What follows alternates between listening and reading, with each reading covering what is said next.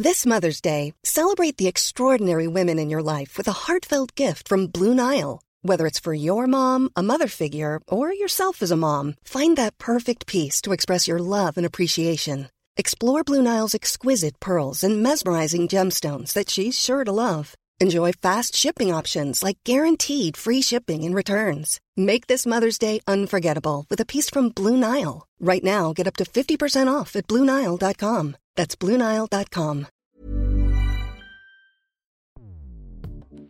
Escuchas. Escuchas. Escuchas un podcast de Dixo. Escuchas Fuera de la Caja con Macario Esquetino.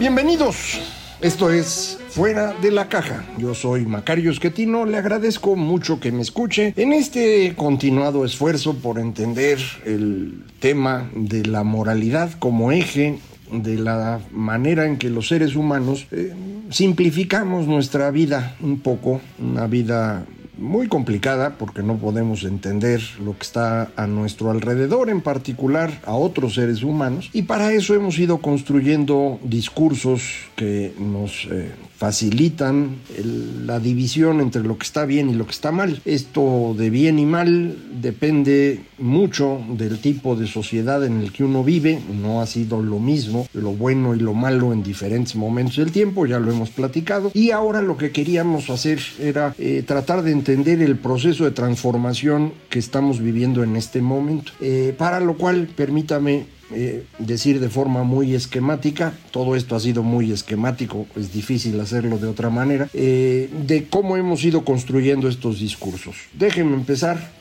Hace cuatro mil años construimos una sociedad eh, que hemos dicho es como cuadriculada. Verticalmente tenemos a las familias, horizontalmente niveles, que hace cuatro mil años en la parte inferior de nuestra pirámide lo que pusimos fue a los esclavos para con eso liberar a los que estaban más arriba y permitirles empezar a pensar de forma distinta. Este proceso es muy evidente en el milenio previo a Cristo, este milenio en el cual aparece una gran cantidad de distintas formas de ver el mundo eh, que llamaron mucho la atención de Karl Jaspers hace ya 70 años, eh, y él llamó a esa época la edad axial. Es el periodo en el cual de manera casi simultánea, digamos, viéndolo desde hoy, tenemos la aparición de, Buda, de, Mahavira, de Confucio, de Lao Tse, de Pitágoras, Sócrates, Moisés, eh, en realidad del segundo templo. Eh, pero bueno, en esos, en esos años se, se hace una nueva forma de entender el mundo que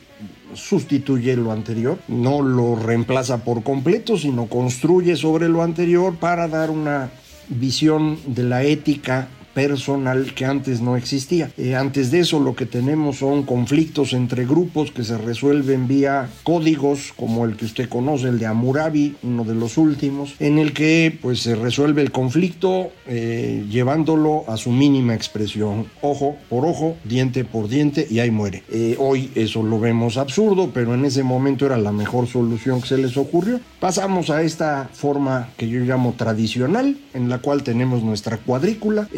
El gran líder de esa cuadrícula, la figura importante es el héroe que defiende al grupo. Eh, uno está ahí adentro y vive en una familia extendida, le debe lealtad a esa familia. Al interior de la familia los conflictos se resuelven a través de este personaje importante, un, líder familiar, un macho alfa, y cuando el conflicto ocurre fuera de la familia, el asunto se resuelve a golpes, es la violencia, por eso el código de Amura. Eh, la iglesia eh, cristiana, católica en su, en su inicio, eh, para poder sustituir al imperio romano, lo que hace es tratar de romper esa estructura familiar y lo va logrando a través de estos procesos que habíamos hablado, acabar con la familia extendida y moverse a la familia nuclear, eh, con ello romper esa lealtad al interior de la familia y enviar toda la lealtad hacia la iglesia, lo cual funciona hasta que la iglesia se rompe en el siglo XVI y eh, lo que vamos a tener es un proceso diferente.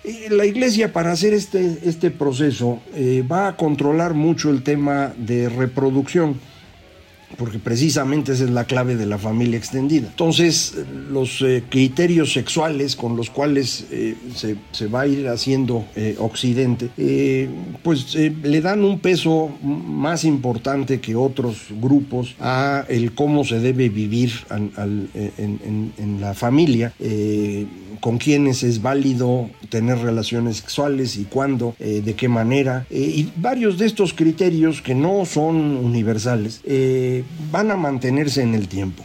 Cuando en el siglo XVI se enfrentan distintas visiones sobre Dios, pues esta estructura en la cual toda la lealtad iba hacia la iglesia pues se divide en lealtades para distintas iglesias. Y la manera de resolver el cómo vivir en esas circunstancias es inventar la nación. Una nación puede tener a muchas personas con distintas religiones y la lealtad ya no va hacia la iglesia sino hacia la nación, a una estructura política que tiene una historia mítica y todo lo que usted quiera, pero va a funcionar. Esto, a diferencia de la estructura eh, eh, vertical que tenía familias, la estructura de la iglesia va a ser la misma estructura vertical pero sin familias. Y lo que van a construir a partir del siglo XVI las naciones es una estructura que ya no es propiamente una pirámide, sino una especie de rombo, en donde el grupo de en medio es el más importante. ¿Quién es el grupo de en medio? Pues los conciudadanos y usted no le debe lealtad a, una iglesia, no va a participar de su familia, sino le debe lealtad a una construcción política y va a participar con sus conciudadanos. Cuando hay un conflicto entre ellos, la solución va a través de la ley, que depende de la nación, y el asunto está resuelto. Eh, pero pues es una construcción cultural,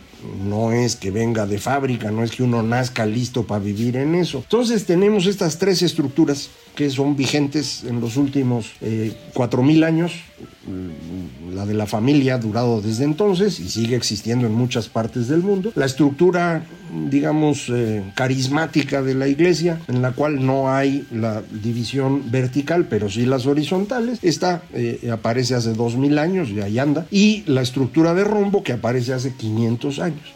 La historia europea occidental de los últimos 500 años me parece que se puede entender en el conflicto entre estas dos últimas figuritas, el rombo y la pirámide, es decir, la visión del Estado moderno y la visión carismática de la Iglesia, eh, que va a tener un intento de recuperación a través del romanticismo. Ojo, no quiero decir que la Iglesia a través del romanticismo quisiera reaparecer, no, lo que reaparece es el discurso moral, ya no dependiente de la Iglesia, sino ahora dependiente de que Dios es la naturaleza, como diría Spinoza, y por lo tanto la naturaleza es lo relevante. Pero me regreso al líder carismático y me regreso a que yo con quien tengo que tener lealtad, pues no es ni con mi familia ni con mis conciudadanos, sino con todos aquellos que creen lo mismo que yo, con los feligreses. Y este eh, romanticismo mm, va a resultar pesadito, no nos lo hemos quitado de encima. Nuestros héroes desde entonces para acá ya no son el héroe, aquel violento y militar pleno de la la época anterior, sino ahora es un héroe buena onda.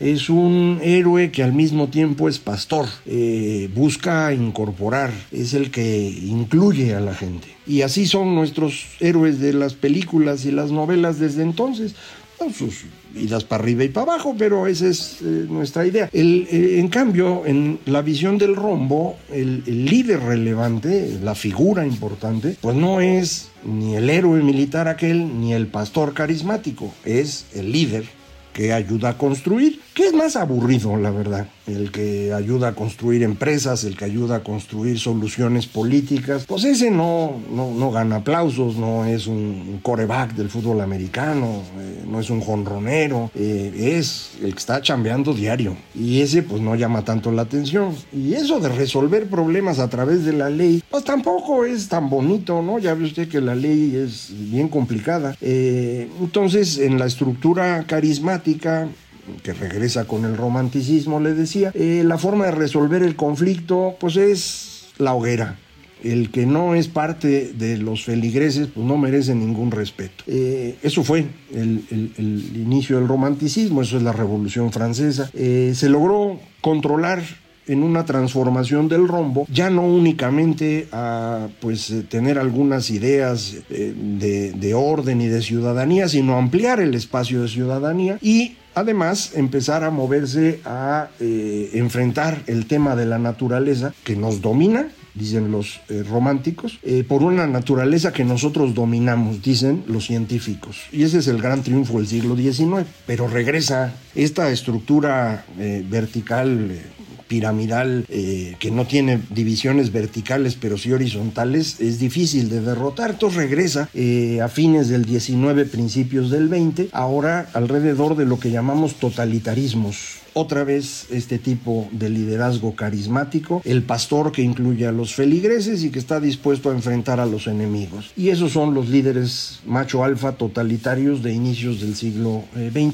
y ya se acuerda usted de qué tamaño fue el enfrentamiento. Volvió a ganar el rombo eh, el enfrentamiento fue largo, pero el rombo que lo que hizo fue, si el líder totalitario lo que está ofreciendo es un Estado, yo lo que voy a ofrecer son individuos. Y el rombo logra derrotar. Y otra vez regresamos a esta estructura en la cual usted forma parte de un grupo de conciudadanos, tiene un líder constructor, eh, va a resolver sus conflictos a través de la ley y órale, man, ahí vamos. Bueno, hoy estamos nuevamente en un regreso de la pirámide esta pirámide carismática que ahora nuevamente nos ofrece lo mismo de siempre. Un, eh, una figura central que es un pastor carismático que lo que hace es eh, ofrecer a su grupo que los va a llevar a derrotar al rombo. Eh, los feligreses pues se suman a este personaje. Eh, ahora la diferencia es en cómo se construye esta feligresía. Si en el siglo XVIII se hizo alrededor de la naturaleza y en el siglo XX se hizo alrededor del Estado, en este siglo XXI se hace alrededor de lo que ya hemos hablado, las identidades. Eh, lo que nos diferencia de otros es más importante que lo que nos hace iguales. Y, nuestras diferencias vienen de nacimiento, ya nacemos en malas condiciones y, y por eso el colonialismo es un problema y el heteropatriarcado, porque desde que yo nací con este color de piel, con este género, con esta preferencia sexual, pues estoy siendo discriminado, una discriminación construida en el sistema que está en mi contra. Es un discurso que vende y lo está haciendo muy bien. Eh, este discurso no es únicamente estas identidades que ahora se celebran o promueven desde la izquierda, también desde la derecha. Si usted nació un hombre blanco que no tuvo acceso a mucha educación, pues entonces está usted siendo discriminado por los otros que sí tuvieron educación y entonces necesita su pastor y su pastor es Donald Trump. Y si nació más bien en la costa de Estados Unidos y su color de piel es más oscurito o tiene tiene preferencias sexuales no comunes en la época de la iglesia eh, cristiana, ah, pues entonces eh, usted lo que necesita es otro tipo de pastor, que puede ser Alexandra Ocasio o puede ser Bernie Sanders o alguno de otros de ellos. El asunto es que son este tipo de, liderazgo, insisto, eh, carismático, tipo pastor, que lo que busca es incluir, pero esta inclusión hoy es Mm, imposible, en mi opinión, porque estamos hablando de un montón de islitas distintas. La forma como estas islitas están tratando de agruparse es a través de esta idea de la interseccionalidad. Es decir, eh, no solamente hay que considerar cada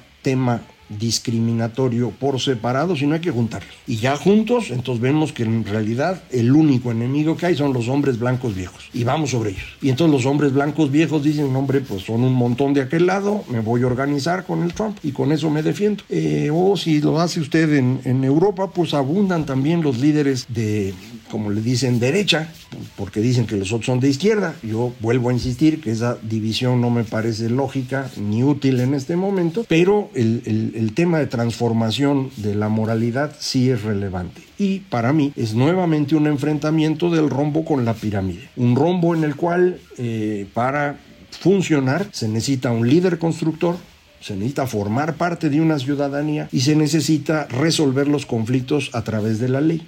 En la pirámide lo que se tiene es una figura carismática, usted forma parte de un grupo de feligreses y los conflictos se resuelven con la hoguera. Eh, eso es la cultura de la cancelación hoy.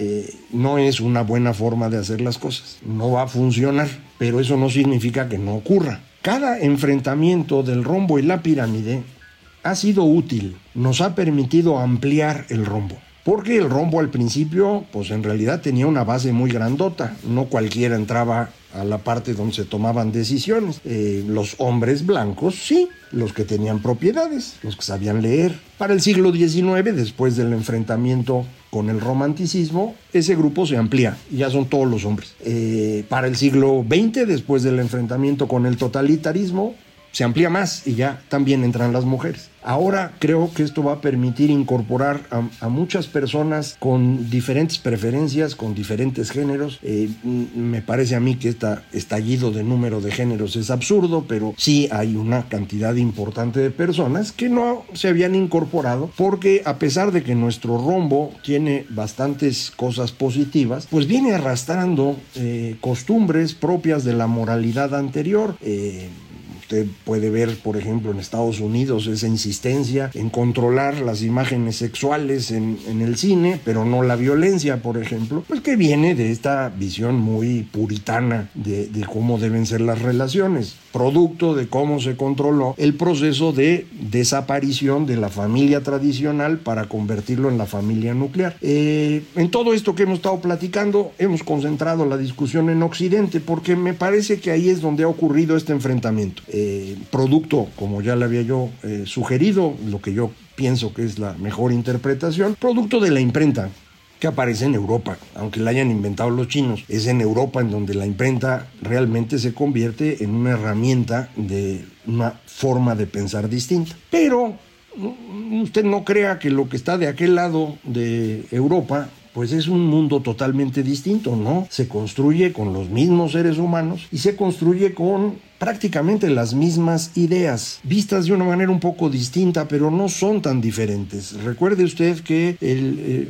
lo comentamos eh, la otra ocasión, Asia Central es un espacio de comunicación continua entre de un lado Europa, del otro lado China y abajo la India. Y la información fluye continuamente y por eso la edad axial no es tan absurda como parece. Eh, Buda, Mahavira, Confucio, Lao Tse, eh, que no viven exactamente en las mismas fechas, pero muy cercanas, están mandando ideas a través de un espacio en el cual efectivamente fluyen no solamente las ideas, sino las mercancías. Eh, en ese periodo posterior al nacimiento de Cristo, vuelve a haber una estructura alrededor eh, fundamentalmente centrada en los musulmanes y posteriormente con los mongoles. Y, todas las, ideas se van moviendo de manera que no eh, se imagine que están en otro planeta. Eh, tuvieron distintas estructuras de gobierno, China mantuvo durante mucho tiempo estructuras dinásticas muy pesadas. La última dinastía, anterior a la actual,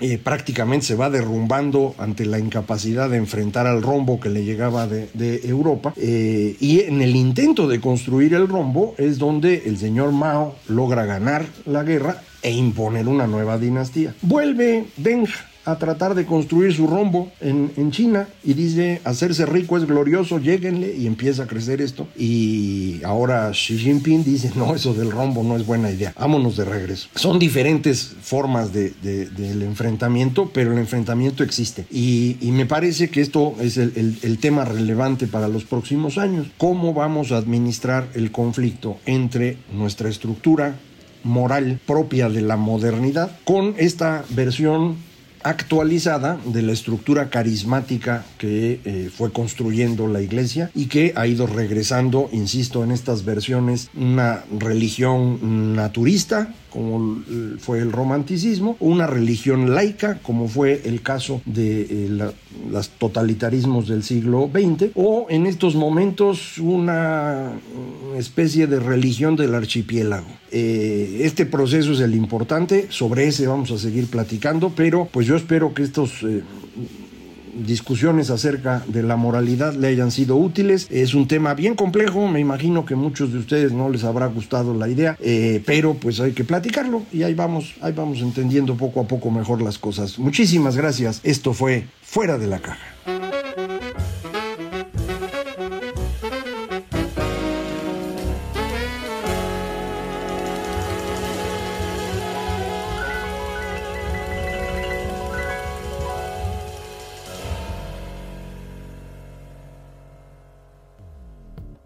Dixo presentó Fuera de la caja con Macario Esquetino. La producción de este podcast corrió a cargo de Verónica Hernández. Coordinación de producción, Verónica Hernández. Dirección General, Dani Sadia. Cool fact a crocodile can't stick out its tongue. Also, you can get health insurance for a month or just under a year in some states. United Healthcare short term insurance plans, underwritten by Golden Rule Insurance Company, offer flexible, budget friendly coverage for you. Learn more at uh1.com.